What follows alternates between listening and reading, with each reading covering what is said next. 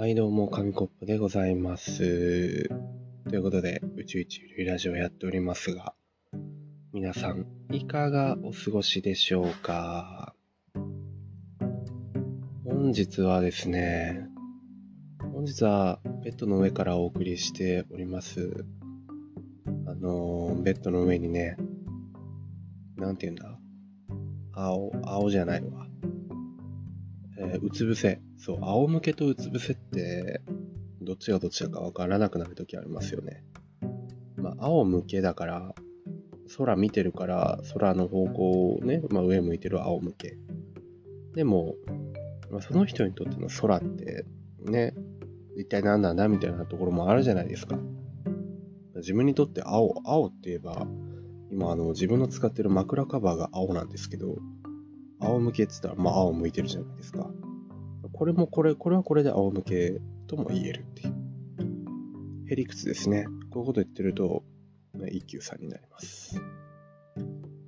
という話はさておき、まあ本日何年ベッドでこんな生めかしい感じでまあ撮っているかというと、あのー私興奮しています、今。こんなこと言うとね、もうベッド生めかしい興奮、ダメですよ、皆さん。あの、いくらね、いくら深夜ラジオだからって言っても、そんな興奮しないでください。あ興奮してるんですけど。で、もちろん一人ですけどね、興奮してる、言い方悪いですね、なんかね、誤解を生むような言い方ですね。まあ、になっているという方が正しいのかもしれません。こう若干落ち着いているように見えますが、今はちょっと落ち着いたかもしれません。さっきまでちょっとハイだったんですよね。で、まあ、ハイってどういう状態かっていうと、なんかこう脳が覚醒した感じがして、寝ようにも寝れない。うん、なんか作業めとかやろうみたいな。っていうか、妙に集中力がある。今ならいろんなことできそうだぞみたいな感じの状態のことをここでは「はい」と言っています。で、まあ、んまね、はいが高すぎる状態っていうのは、いいのか悪いのかよくわかんないですよね。そう、うつなんて言ったりしますけど、こう波がね、すごかったりしちゃいますからね。めちゃめちゃ高いハイテンションの時もあれば、落ちた時に一気に落ち込むとか、まあ、あるんで、まあ、一概にいいとは言えないんですけど、まあでも作業はやっぱ進むんですよ。ハイな状態だとね。集中力が、まあ、だいぶすごいので、いろいろできるんですよね。だいぶすごいとか言いながらもマルチタスクはしてましたけど、スイッチの配信を見ながらね、ちょっといろいろ勉強したりしてましたけれども。で、たまに来るんですよね。このハイになるとき。なんかね、共通してなんかこう、うん、あるんですよね。寝れなくなっちゃう。頭が若干ポワッとする感じ。クリア、なんかクリアとポワッとする中間みたいな時もありますし、いろんな時があるんですけど、大体疲れてる時が多いんじゃないかなっていうふうに思ってて、まあ、一つはですね、あの、ゲームをしまくっ、なんか FPS ゲームとかめっちゃして、すげえ興奮するんですよね、あれってね。集中するんで。もう、呼吸をね、音を、呼吸をしないくらいの音を研ぎ澄まして聞いて、出てきた敵を撃つみたいな。そんな上手くないですけど、上手いように言ってますけどね。そういう時とか、やり終わった後、結構やりすぎた日とかは頭がポワッとしたりしますね。で寝れないんですよ。なんかもやかかった感じがして寝れないんですよね。それをはいと呼ぶかちょっと微妙な気してきました。言っときながらね。ちょっと違うかもしれません。一番、一番やっぱ感じるのは、外に出た時かもしれないです。今日もそうだったんですよね。サーモンさんたちと、まあ数人の友達とバーベキューをして、その後カラオケに行き、えー、ラーメン、結構遅めのラーメン。夜中の10時半くらいにラーメンを食べましたね。ラーメンを食べ、ニンニクがっつりのラーメンを食べ、帰ってきたんですけど、そこからちょっとハイになってましたね。で、まあ、ラーメンのせいとかもあると思いますよ。正直ね、ニンニク入れすぎたから元気になっちゃったっていうのもあるかと思うんですけど、あでも他の時、別にラーメンを食べてない時も、こう外に出て結構刺激を受けて帰ってきた時って、なんかね、あの頭が興奮というか覚醒してるんですよね。興奮冷めやらぬ。やっぱありますよね。なんか、フェスとか行った後とか、あのー、ユニバとかディズニー行った後とか、特別な体験をした後って、頭の中にだいぶ印象が強いじゃないですか。特に終わって数時間後とか、なんかは、そうだと思うんですけど。やっぱこう、脳が追いついてないというか、処理が追いついてないんですかね。あの、だからこそ、肺になっちゃう。なんか落ち着かず、そわそわ覚醒してしまう。なんてことがあるのかもしれません。まあ、そんな時はどうしたらいいのかななんて思ったんですけど、まあなんか、無理に寝る必要もないんじゃないかなと思って。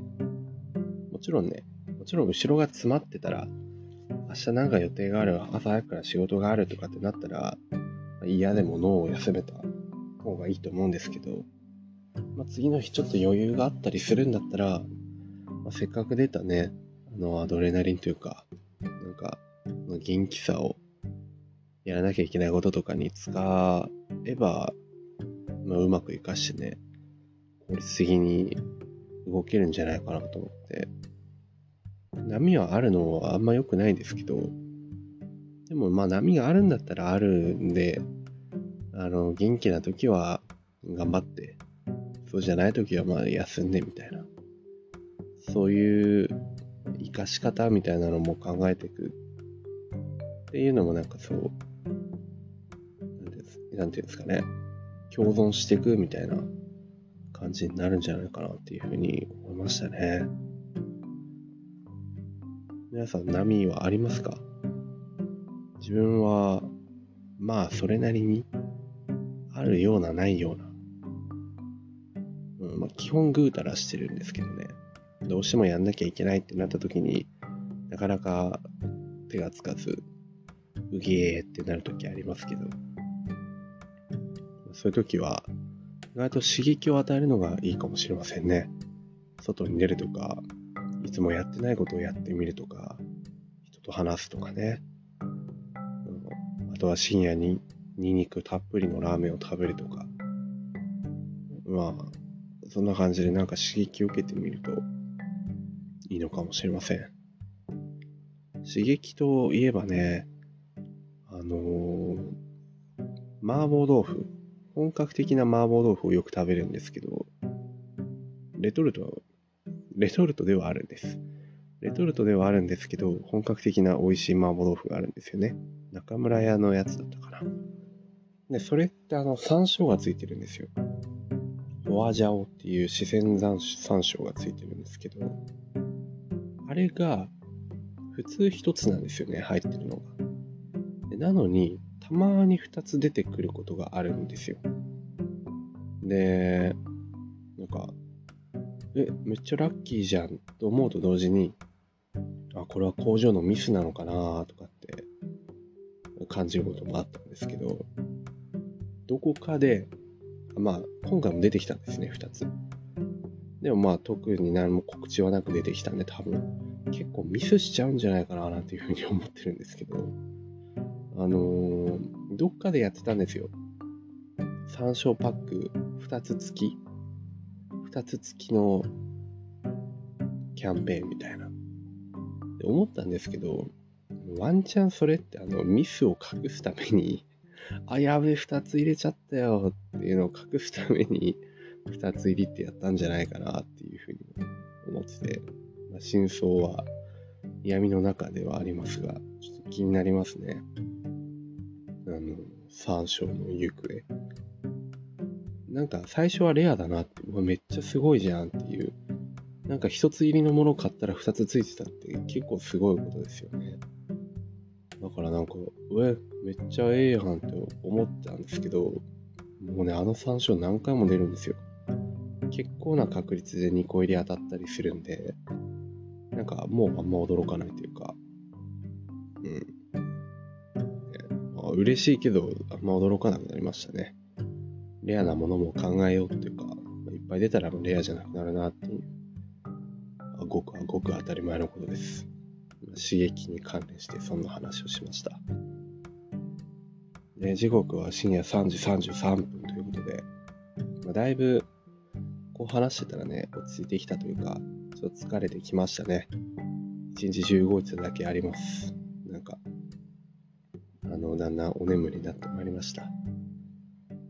今日は、まあ、ハイになっていたってことなんですけど、逆に、あの、一番慣れた出来事、今日の中で、ハイだったけど普通くらいに戻ったことは何だったかっていうと、